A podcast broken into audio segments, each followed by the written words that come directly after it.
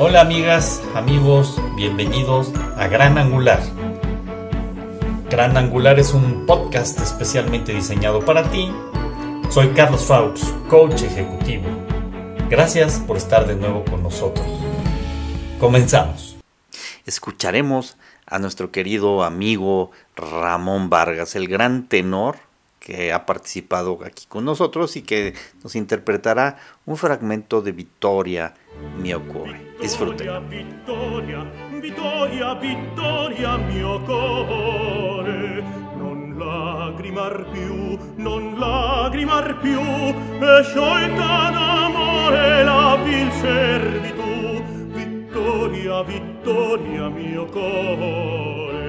non lagrimar più e sciolta d'amore la vil servitù e sciolta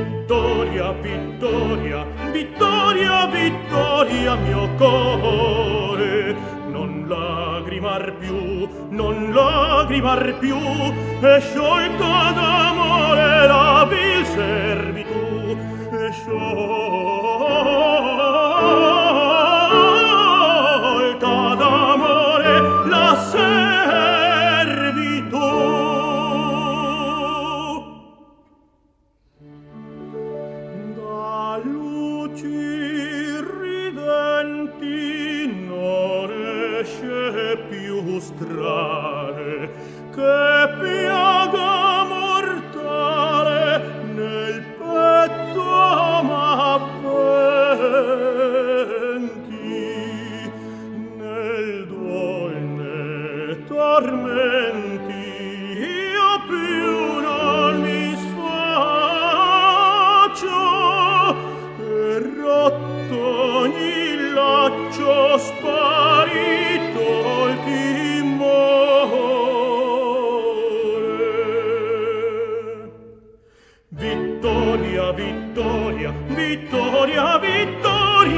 mio cuore Non lagrimar più, non lagrimar più sciolta d'amore la vil servitù sciolta Gracias por acompañarnos el día de hoy. Gracias a quienes han estado mandando felicitaciones por estos dos años y fracción ya de Gran Angular. Gracias a quienes también han estado felicitando a Enrique Manzano, quien es el fundador de la Camerata de Amberes en Bélgica, quien lo tuvimos en la cápsula pasada, y pues sin duda un gran flautista que junto con su esposa nos han acompañado muchísimas veces aquí en Gran Angular. Gracias por estos comentarios, yo se los voy a hacer llegar a Enrique. También quiero eh, comentarles que estamos por terminar la primera temporada de Gran Angular. Va a haber algunos cambios, algunas cosas muy interesantes y muy importantes para la segunda temporada, pero esta primera temporada la estaremos terminando en tres cápsulas más. Eh, y en este día tenemos sin duda una temática interesantísima, vital, porque es algo que nos afecta a toda la humanidad, polémica en algunas de las circunstancias, pero que necesitamos involucrarnos cada día más. Y es el tema del cambio climático y la sustentabilidad. Y para ello tenemos como invitado especial al doctor Juan Pablo Gallo. El doctor Juan Pablo Gallo es investigador titular en el Centro de Investigación en Alimentación y Desarrollo y tiene un doctorado por la Universidad de California en biología. Él es un especialista en la temática de desarrollo sustentable y que pues sin duda nos hará reflexionar mucho, eh, va a requerir de mucha concentración de nuestra parte para, reflexionar y llevar a la acción. Dada la complejidad de la temática y la amplitud que esta misma tiene, vamos a dividir en dos esta cápsula para concluir la próxima semana. Eh, quisiera yo, antes que nada, Juan Pablo, agradecer esta invitación. De verdad te lo agradezco muchísimo. Tenemos años de conocernos y sin duda sé que eres toda una personalidad en esta temática. Así es que gracias, Juan Pablo, bienvenido y adelante todo tuyo. ¿Cómo estás? Bienvenido. Charlie, muy bien, gracias. ¿Y tú qué tal? Veo que estás cumpliendo dos años. Felicidades. Qué bien con este esfuerzo que haces. Te has de divertir mucho porque se nota que, en tus podcasts este, te diviertes y lo disfrutas mucho. Qué bueno. Sí. bueno. Hacen falta espacios así de... De verdad de estar a gusto, de estar entre cuates, este, platicar, medicina del alma, ¿no? Estar entre conocidos y platicar sabrosamente o diferir, pero dialogar, por supuesto. Fíjate que sí, además se aprende mucho, la verdad, ¿no? Es otra de las ventajas y se ven a los amigos y aprende uno mucho de la gente, ¿eh? que, que, eso es lo que más enriquece. Y de eso se trata esto, de aprender de ampliar y de cambiar la perspectiva. Y algo que, nosotros abordamos siempre es pues el dar vida, ¿no? Es decir, que, podamos construir para la vida.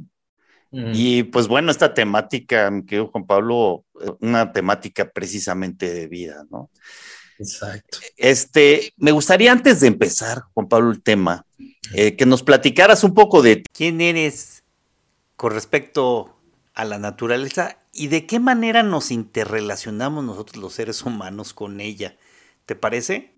¿Quién soy? ¿Qué pregunta me vengo haciendo desde los 15 años, yo creo? bueno, es una ventaja, ¿eh? No, no. No, miren, este, eh, siempre he sido fascinado del campo, de la, no la biología en sí, sino de la vida silvestre. Siempre me llamó la atención desde pequeño toda mi vida he sido curioso, preguntón, molesto a veces con tanta pregunta, ¿no?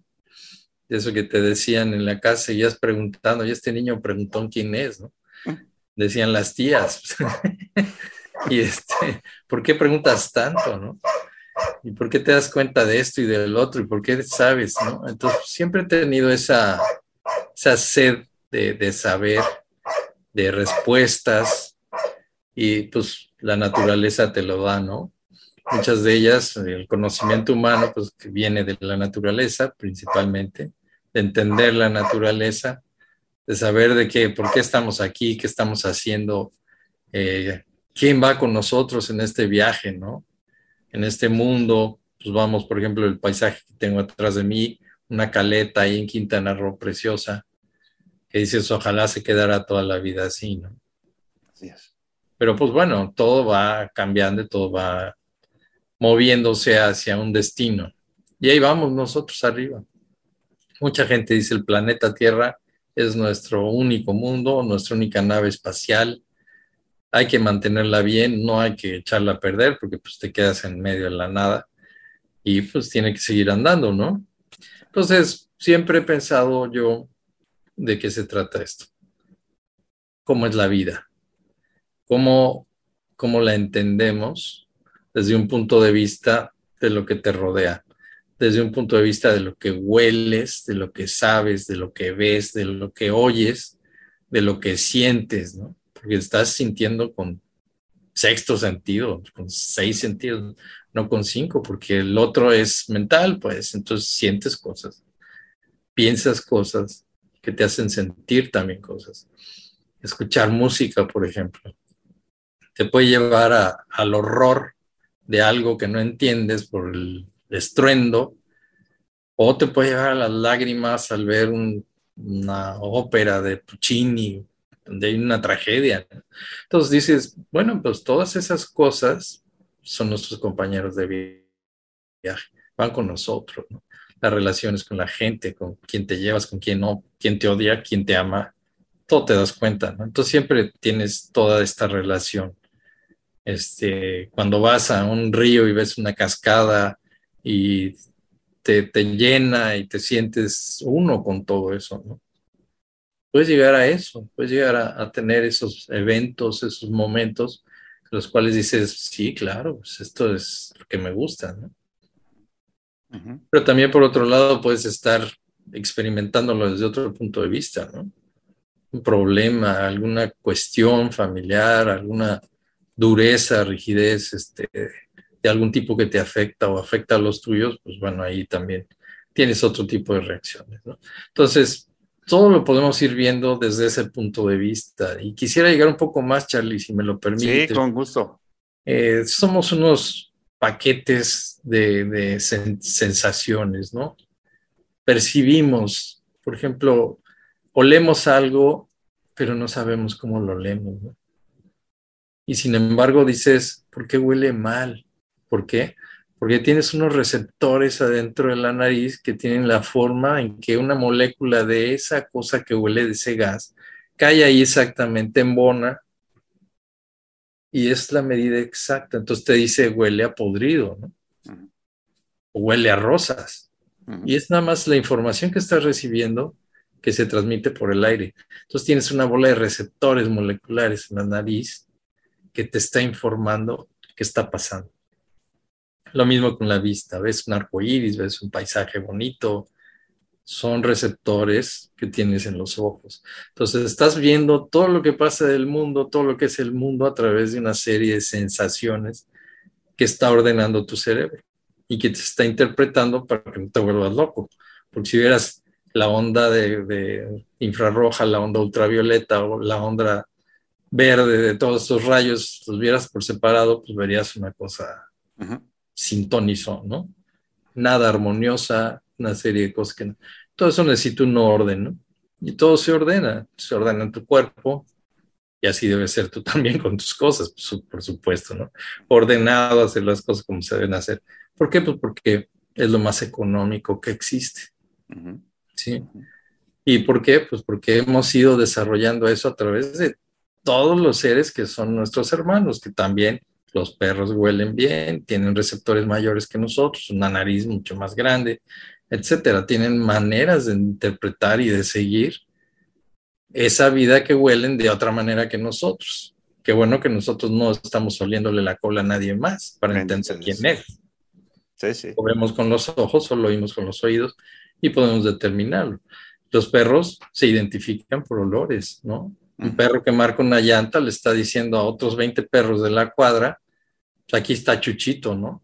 Y los demás vienen y dejan su marca y le dicen a Chuchito, aquí está el Pecas y acá está el Pinzas y, ahí están todos, ¿no? Y entonces son puntos donde se une toda esa información y la perciben de una manera diferente a nosotros, ¿no? Los perros la perciben en la llanta de un carro y saben que todos sus cuates de la cuadra están ahí. Pero cuando un perro ajeno llega ahí y huele a los otros perros, ni siquiera marcan se va de ahí. Porque pues, no es su cuadra, no son sus cuates y ya sabe que el pinzas por allá es un perro cañón, entonces pues mejor no hace nada. ¿Por qué? Porque lo descubren y lo van a buscar. Entonces, ¿me entiendes? Totalmente. Lo que voy es cómo percibimos el mundo, cómo el mundo se nos da a nosotros, cómo somos parte de él, ¿no? Para empezar, ubicarnos nosotros en el mundo.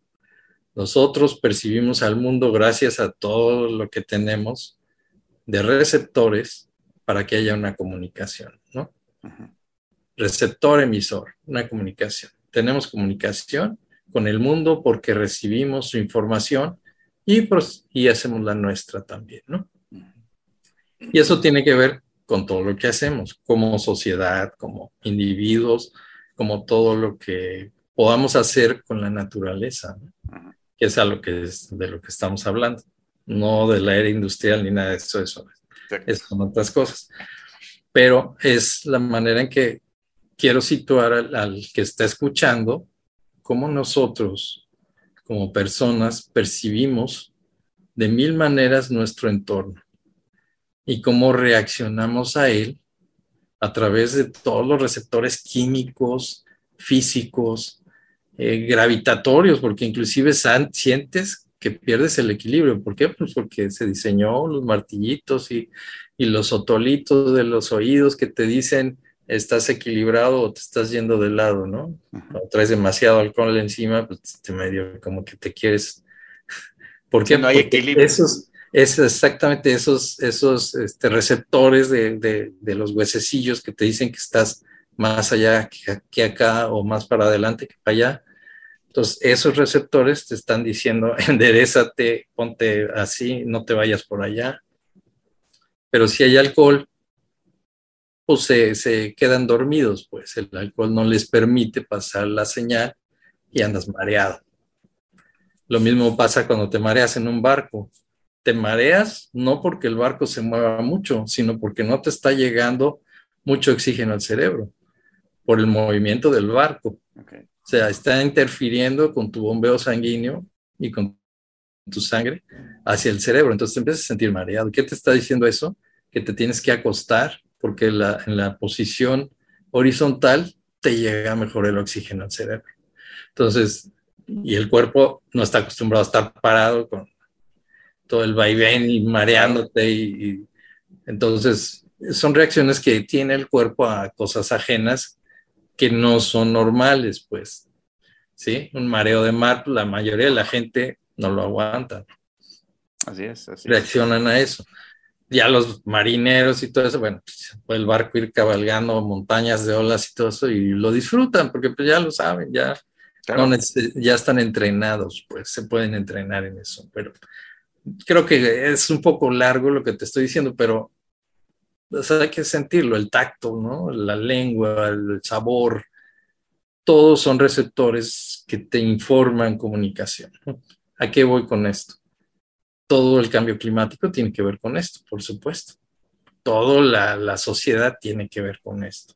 Cómo desarrollamos la música, cómo hay vitrales en las grandes catedrales, cómo es este, la Sagrada Familia de Dalí, llena de cosas que vas a ver, quizás tocar, si te lo permiten.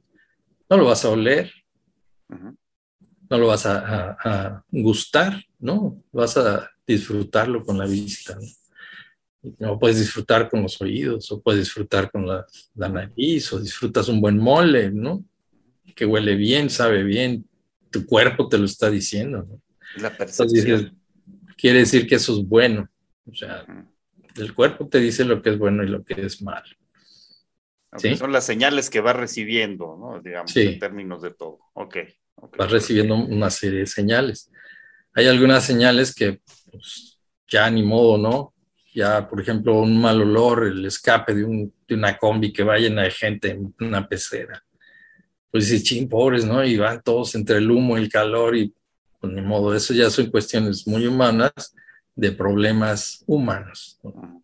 Donde tiene que ver todo esto, pero preferirías no estar ahí, ¿o no? Claro.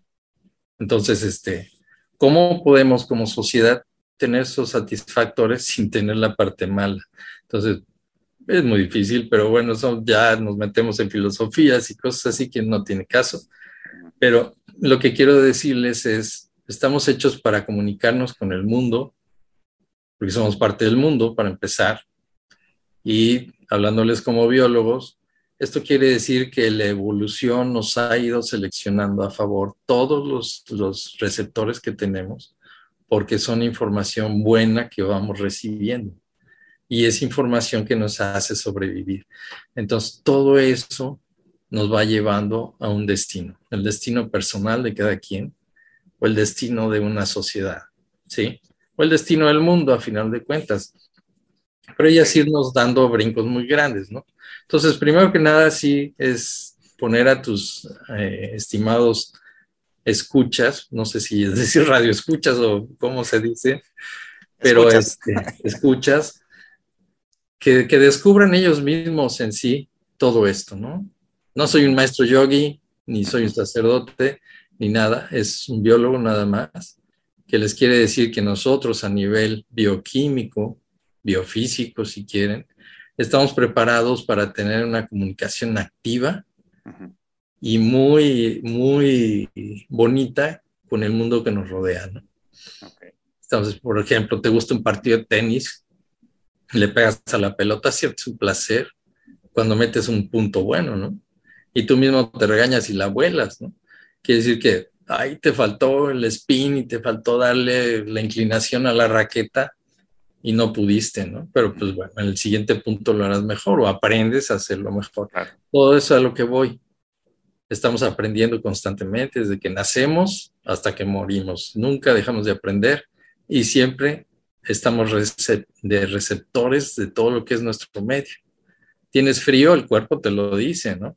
Tienes miedo, se te eriza la piel, algo raro, escuchas algo, este, ves venir un animal que no quieres ver o brincas porque hay un alacrán en el suelo, o sea, sabes que esas cosas no son buenas y te hacen reaccionar. ¿Por qué? Porque estás en comunicación constante. Claro. Oye, Juan Pablo. sí. Ah, nada más quiero, quiero este, como retomar un poco todo esto que estás diciendo, porque me parece muy importante el poder, a partir de esto que dices, tratar de entender esta relación entre el ser humano y la naturaleza, que finalmente se da todo, ¿no? Es decir, lo que tú platicas justamente esa posibilidad del ser humano de poder interrelacionarte con la naturaleza a partir, pues ahora sí, de lo que eres, ¿no? De esas capacidades, esas posibilidades naturales con las que naces y que te permite hacer esta relación. Y estamos relacionados con la naturaleza desde que nacemos, pues es parte de nosotros esto, ¿no? Hay otro punto importante que nada más como añadiendo un poco a esto que tú estás diciendo, que es la parte genética y la parte de aprendizaje, de historia de vida, que te da la posibilidad de entenderlo o no entenderlo, que también es la otra. Y entonces le empiezas a dar un tono, ¿no? A esa relación o a esa comunicación con la naturaleza, que ahí es cuando puede distorsionarse o puede acoplarse más, ¿no? ¿Cierto? Cierto, cierto. Sí, sí, sí. Este, es, es, muy importante esto que estás diciendo porque no nada más somos receptores y emisores, ¿no? Tenemos la voluntad de hacerlo o no. Y la educación también nos lleva a otros caminos diferentes, ¿no?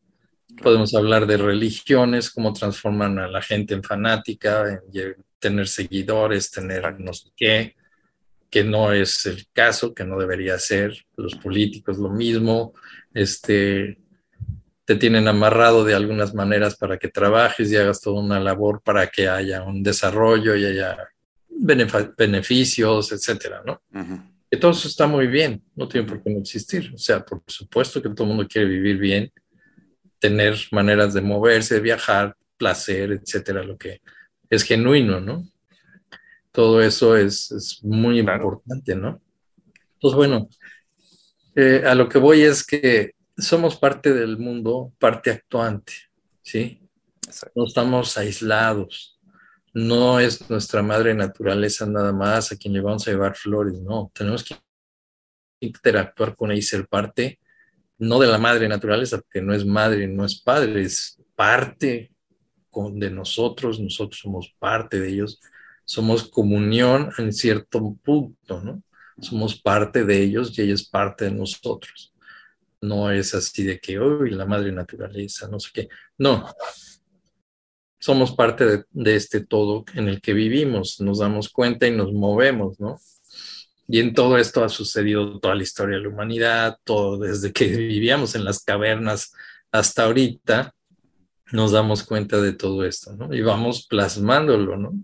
Las primeras pinturas de los cromañones y todas esas cosas que conocemos ya como una cultura que existía hace 300 mil años. ¿no? Seguimos viendo ese tipo de desarrollos. Ahorita ya tenemos el el microscopio, este web, que es una maravilla, que nos está llevando a 13 mil millones de años en el pasado, viendo galaxias que no se conocían. Entonces, estamos viendo todo una parte de lo que somos, gran parte, ¿no? Este, y, y en eso, y así, tenemos que ver hasta dónde vamos bien, pues con el desarrollo humano, hasta dónde vamos atinándole o estamos regándola, ¿no? Y es como lo que decías tú, sustentabilidad, cambio climático, todo tiene que ver con esto. En todo esto tenemos que ver nosotros. Y no es así de que no soy de los románticos, este, como les decíamos antes, dolphin huggers, ¿no? Abrazadores de delfines, que no queremos que suceda nada a esos pobres animalitos. No, no, no tenemos que ser eso, o sea, tenemos que dejarlos en paz, nada más. Ellos deben seguir su vida, deben seguir sus relaciones, no debemos quitarles toda la comida que les quitamos, por supuesto que no. Deberíamos ser compañeros en este viaje que vamos con ellos. Y eso sería mejor, sería mejor que estar dedicando áreas protegidas y con problemas que tienen con la gente alrededor y todo eso. Pues no, lo que pasa es que todo el mundo quiere explotar los medios en donde vive, ¿no? Sacarle lo máximo. Y si el medio no te da mucho, pues entonces necesitas más hectáreas, necesitas más espacio y dedicarle más trabajo. ¿Me entiendes, no? A lo que Entonces, es, es, es una relación difícil no es una relación fácil porque necesitamos beneficios y cada vez necesitamos más. Y ya quieres tener el carro Tesla, ¿no? Sí, sí. Pero para tener un Tesla, pues tienes que cargar de energía el vehículo. ¿Y de dónde saca la energía? Pues probablemente combustibles fósiles. O sea, es lo mismo. No es el momento de esas cosas hasta que no estés garantizado que pues, viene de energía libre o viene de energía verde o como quieras decirle, ¿no? que la desarrolles tú mismo en tu casa. Entonces, bueno, mientras no se dé eso, todo sigue el mismo círculo y, no es sustentable, como lo estamos viendo Exacto. hasta lo que voy es que vivimos en esto y no es sustentable. La vida que llevamos no es sustentable. Si fuera sustentable, todos nos beneficiaríamos de ella. Todos, en África, en Asia, en todos lados. Pero no es sustentable porque pocos viven ahí. Y a esto vengo a, darles un ejemplo. Por ejemplo, cuando hice el doctorado en la Universidad de California en Santa Cruz, fui asistente de profesor de un doctor que se llama Robert Trivers. Y ese doctor, en la primera clase que dio, él daba una materia que se llamaba evolución social. Y es biología con sociología y tiene que ver desde genética, desde las hormigas hasta las sociedades humanas. Y es una clase interesantísima porque tiene mucho que ver con el desarrollo humano de todos los niveles y cómo lo entiendes desde las sociedades de las hormigas hasta las sociedades humanas. Cómo es el trabajo, cómo se manipulan las hormigas entre ellas, tener una reina, tener obreras, tener ciertos círculos de trabajadoras, de defensoras, de, y todos comunicados químicamente en lo que van a hacer, ¿no? Y todos trabajan para que sobreviva el hormiguero, pero el hormiguero tampoco es sustentable. ¿A qué voy con esto? El hormiguero arrasa con las cosas que tiene cerca, hasta que se acaba porque ya no tiene alimento y se mueven del lugar, ¿sí? O sea, no somos los únicos seres que no somos sustentables. O sea, a lo que voy es, no crean que la naturaleza es toda perfecta y bonita y no. La naturaleza lleva un camino de evolución que se va mejorando y se va, pues no es mejorando, más bien se va adaptando cada vez más al medio donde está. ¿Sí? Si tú a los árboles les quitas ciertas especies que las protegen, pues va a empezar a hacer, por ejemplo, el mezquite aquí en Sonora eh, tiene la corteza que lo protege, ¿sí? Pero si le entran termitas, empieza a tirar una, una savia, que le dicen este, aquí, es, es como la que le sale a los árboles y todo eso para proteger sus heridas, para que no se le metan los hongos, ¿no? Ok, la termita lo mordió y le comió una parte, pero está, este, se cura, ¿no? Y reacciona a eso. Y si no hay quien se coma la termita, pues el árbol va, a sucumbir a la larga, ¿no? Por supuesto. ¿Por qué? Pues porque vinieron y acabaron con los que se comen las termitas, porque echan un agroquímico o algo por ahí, y los árboles se mueren después, y el ranchero dice, pues qué raro, están muriendo los árboles. Pues Y no veo por qué. Pues bueno, el problema es que no conoces qué pasó, ¿no? No, no conoces las interrelaciones de todo eso. Entonces, bueno, suceden este tipo de cosas. Si nosotros actuamos igual, las hormigas también. Entonces, lo que dijo este Robert Trivers en su primer clase, a mí me dejó muy impresionado, porque en la primera clase, ante un auditorio de 200 alumnos, se para y señala, tú, tú y tú, le estás costando a la tierra 300 trabajadores en Brasil, 400 en China y, no sé cuántos en Rusia, para que puedas estar aquí estudiando en Estados Unidos y vivas en Estados Unidos. ¿no? Pues, todo el auditorio se queda callado, ¿no? Y te lo comprueba con estadísticas. Te dice, sí, somos el país más caro del mundo. Nosotros consumimos el 60% de todo lo que se produce a nivel mundial. Todo el mundo quiere ser así. Sí, ¿verdad? Todo el mundo quiere tener una casa bonita, vivir bien, tener un buen salario, no pasar frío, no pasar hambre, tener diversión, no sé, pasártela bien. Y sin embargo, este, educación, salud, todo lo que quieras, que son beneficios de la humanidad. Entonces, todo eso queremos todos, pero el costo que tiene eso no es sustentable, ¿verdad?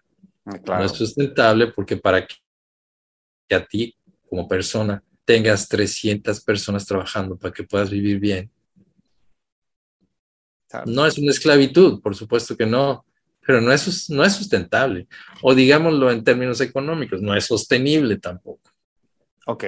No se puede pagar. Sustentabilidad es diferente a sostenibilidad. Exacto. Exacto. Sostenibilidad es si un negocio no es sostenible, te vas a la quiebra. Sustentabilidad es si no la naturaleza te puede dar todos los bienes que necesitas, se los tratas de arrancar y tratas de mejorar el medio y tener mayor agricultura y mayor cantidad de vacas y todo, pero no llega a ser sustentable, no llega a ser lo que tú quisieras que sea. Entonces, de ahí podemos parar si quieres un poquito. Sí, me, me, me parece importante hacer también como un, una síntesis ¿no? De, de, lo que estás diciendo, porque, bueno, primero se ha aprendido mucho, porque esto nunca me había puesto a pensar, ¿no? De que no necesariamente la naturaleza es sustentable, ¿no? Per se.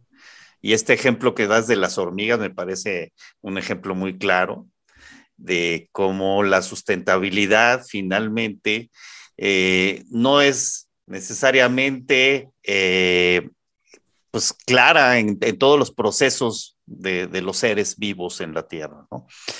Y, pero sin embargo, sí afecta si no hay, como el caso de la termita, si no hay algún ser que termine con la termita, porque entonces se acaba con el árbol, ¿no? Entonces quiere decir que todo este proceso de relación, digamos, o de dinámica ecológica, este, ambiental, finalmente eh, sí busca de alguna forma contra, eh, digo, minimizar los daños de la no sustentabilidad de un proceso este, animal o de seres vivos para que no impacten de manera determinante ante su entorno, ¿no?